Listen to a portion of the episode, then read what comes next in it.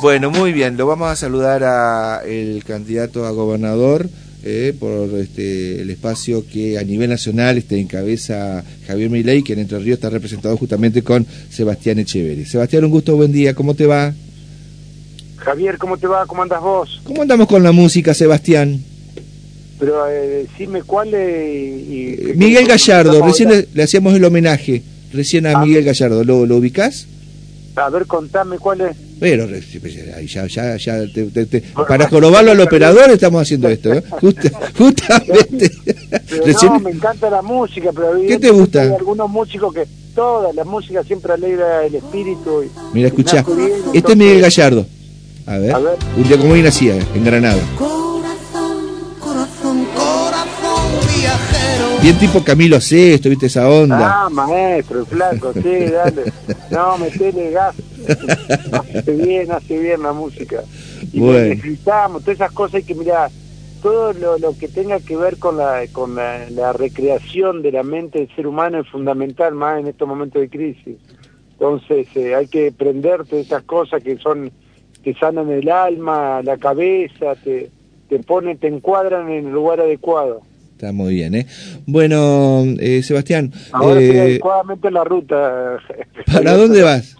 No, ahora estoy saliendo de Gualeguaychú, que realmente la gente muy, siempre muy amable. La gente de Gualeguaychú, siempre hay alguien que me puede hospedar. Y ahora saliendo para la Ro, eh, la, ¿a dónde? Vas a Vivacio y después eh, Urdinarrain. Bien, hoy sigue ahí la campaña entonces, ¿eh?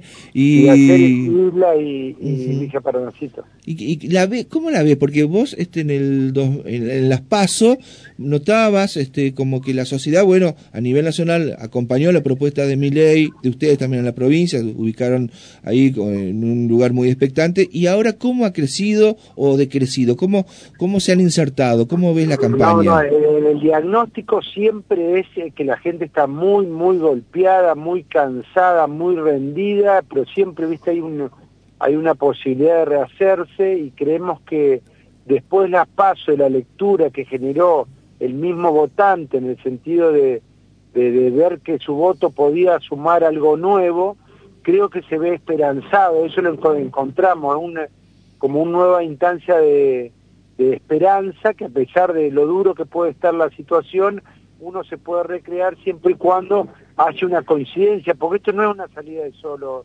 Javier. Esto es una salida social, es una salida, un camino único que la Argentina hace tiempo no, no viene construyendo, es decir, construir ciudadanía, no construir lo que vos podés ser inteligente con respecto a vos mismo. Es acá una, una construcción de, del tejido social, ¿no? Creo que en eso, en eso, ahora la gente está consciente en eso, porque se anima a, a decir lo que le pasa, antes lo escondían, ahora eh, saben lo profundo, lo que ha significado, eh, las heridas profundas que ha significado las, las políticas populistas. Y creo que por eso es como, viste, recién decía que la música te encuadra, bueno, la realidad está encuadrando cuál es el camino que nosotros consideramos que es el mejor, ¿no? Eh, está bien, se está dando un proceso, por lo menos cuando uno habla con distintos referentes de, de lo que sería antes el radicalismo o el peronismo o, del, o del macrismo, que después de las pasos, eh, algunos están tomando el camino de, o porque los dejan de lado, porque han quedado enojados, de eh, ser contenidos por ustedes. Ustedes, no sé si se, se nota que están este, ampliando lo que es el espectro de dirigentes, digo, que no es lo mismo de trasladar también eso a votos, pero este, ¿Están notando eso? Por ejemplo, ¿sabéis quién lo decía acá ayer en el programa de Rubén Almará? Eh, la compañera de fórmula de Ángel Vázquez, eh, que es el, un caudillo por el peronismo, que, va como candidato a, intendente, que lo, algunos precandidatos del justicialismo en San Benito ahora están jugando para el partido de Miley. No sé si estabas al tanto pero ¿cómo no voy a estar al tanto si continuamente nos están hablando, Javier? El tema es que al revés hay que felicitarlos a ellos porque entonces quiere decir que son permeables ante la situación eh, social que estamos viviendo, ante esta continua eh, crisis eh, cíclica que antes eran semestrales y ahora son semanales. Entonces, vos no podés ya estar atado a vieja postura, a un club de amigos, a, reconocer qué banderas que no sirven en estos momentos a la sociedad, tener una sociedad sufrida, con una herida muy abierta, y vos tenés que, si tenés una herida, la tenés que saturar, tenés que hacer algo, tenés que moverte, tenés que preocuparte, es un día a día, ya no, no podés ser ajeno a eso. Y creo que lo ha ayudado por eso ver cómo es el comportamiento social de toda esta gente, y obviamente nosotros lo recibimos con los brazos abiertos, consideramos que es la mejor manera de construir. ¿Sabes por qué? Porque también no, nos queda otra. Vos decís, che, ¿podemos hacer otra fórmula mejor? No, es construir con lo que estamos, construir con lo que somos, eh, reconocer eh, lo que hemos hecho mal, reconocer lo que podemos hacer bien y, andar un camino en común y, no perder tanto tiempo porque eh, vivimos un momento fantástico en todo sentido a nivel mundial de lo que significa todos los nuevos paradigmas y bueno, nos tenemos que abrazar a eso. Mm. es muy importante ver cómo nos reencontramos en este camino común. Eh, ¿Los hablan a ustedes estas estructuras grandes, insisto, de lo que era antes el peronismo, el radicalismo, el macrismo, de que eh, tal vez este, en un determinado sector este, ellos van a ser fortaleza, pero en otro van a cortar boleta, tal vez con la propuesta de la libertad de avanza? Ahí no, no, perdón, ahí no te entendí bien. Los que nos hablan, obviamente, es de apoyo. De sí, no, pero eh, ¿están escuchando eso de que puede haber corte de boletas, este, eh, segmentando un poco eh, el intendente de un color político, el gobernador de otro y el presidente de otro? ¿Que no que se puede hacer proceso? Acordate que toda la runfla esa siempre existió, siempre se da. venimos de culturas de de creer que la salida estaba por ahí, entonces hay, hay comportamientos que van a haber. Y bueno, en eso ya no, no somos ajenos porque nosotros nos está preocupando cuál es el diagnóstico que vamos a hacer nosotros el día 23 de octubre, porque no vamos a esperar al 10 de diciembre para actuar. Nosotros el 23 de octubre ya vamos a estar convocando a todos los equipos de trabajo, sean propios o ajenos, para ver cómo paramos esta provincia, ¿no? Este, eh, no, no, podés esperar a adecuar a, que al mejor plan para actuar. Hay que actuar y, ahí al mismo tiempo después se van a, como dicen vulgarmente, acomodando los melones, ¿no? Pero, pero hay que mover. Está eh, ¿Qué esperas del debate del domingo, el debate presidencial, donde por primera vez se van a ver las caras, o por lo menos van a tratar de, expresar las propuestas, eh, las máximas, este, los, los máximos candidatos a nivel nacional? Y sí, bueno, justamente yo ahí me, pidieron que los acompañara, entonces estoy... Me cuesta porque quería seguir en la, provincia moviéndome, pero voy a tener que irme a Santiago del Estero y, bueno, creo que va a ser un debate obviamente eh, civilizado, como debe ser, eh, cada uno ofreciendo su propuesta y, y en definitiva mostrándose, eh, bueno, tal cual son, ¿no? Cada uno de ellos. Por lo que viste del debate del a vicepresidente, a jefe de ciudad, de Buenos Aires. Eh, ¿Viste cómo quedaron las estrategias? Eh, ¿Lo van a buscar a mi ley eh, los de los otros partidos? ¿Que se enoje? ¿Que, se le salte la térmica? ¿O qué, qué puede pasar? Javier lo busca el mundo, el, mundo lo está buscando, lo están buscando de todos lados, pero bueno, está bien, porque así lo bueno que no, no, no hay posibilidad de esconder nada, entonces esto es lo, lo increíble y que uno descubre que antes siempre con preocupación que significaba eh, participar en un acto comicial y en el caso mío personal eh, lo disfruto porque sé que eh, tengo la posibilidad de estar con cada uno de, los sectores sociales y económicos de la provincia, ver su problemática y no tenés tiempo para, para, para esconder nada, hay que presentarse tal uno tal cual es. Está muy bien. La, tu camionetita es color blanca, me parece. Eh, actualmente sí, porque me estás viendo. No, no, porque me acuerdo que te he visto en dos o tres. no me asusté, no me asusté. en dos o tres circunstancias que andás en la misma. Digo, no, porque esto lo decía el doctor Montiel en su momento, lo decía el doctor Busti. Eh, que ellos tenían una cantidad de kilómetros que no me acuerdo ahora de recorrer la provincia de San Jaime de la Frontera a, a Ibicuí, eh, de, hacer tres o cuatro vueltas en la provincia, que la tenían bastante bien conocida. Estamos mirando lo que estoy diciendo, el doctor Busti, el doctor Montiel. Eh, ¿Le has pegado una vuelta a la provincia ya o no?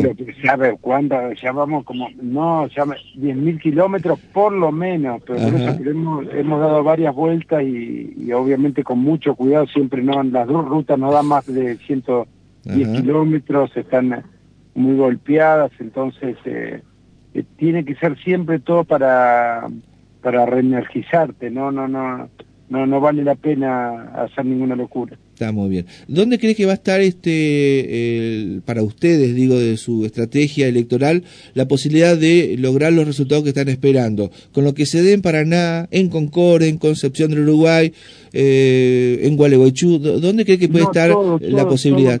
Nosotros lo que sentimos que, viste, lo mismo que ha pasado con el gobierno, que, que se ha implosionado y que ha tenido una ausencia, no te imaginas lo que nos duele ver los centros de salud de Ibicuí, de Paraná, de Concordia, con no contando ni con sus insumos eh, básicos.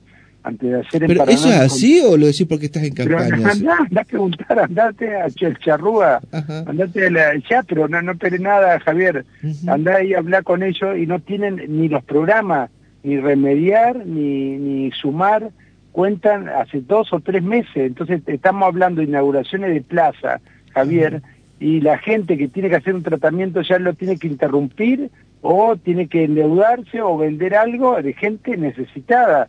No te estoy hablando de los que tienen obras sociales. Eh, eso es, muy duro, es muy duro cuando después nosotros empezamos a, visualizar estos meses atrás, que salga la ministra de Salud a imputarnos cuestiones, bla, bla, ¿no?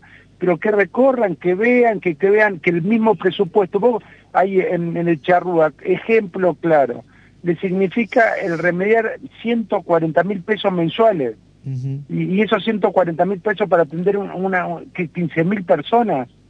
El radio que tienen ellos son 15 mil personas. Nunca bajan de los 1.500 personas por mes de atención.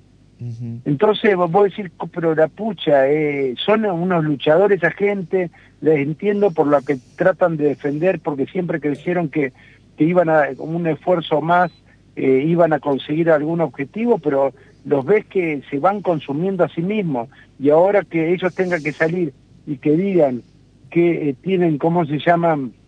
Que, tienen eh, ni la posibilidad de interrumpir sus propios planes, remediar y sumar.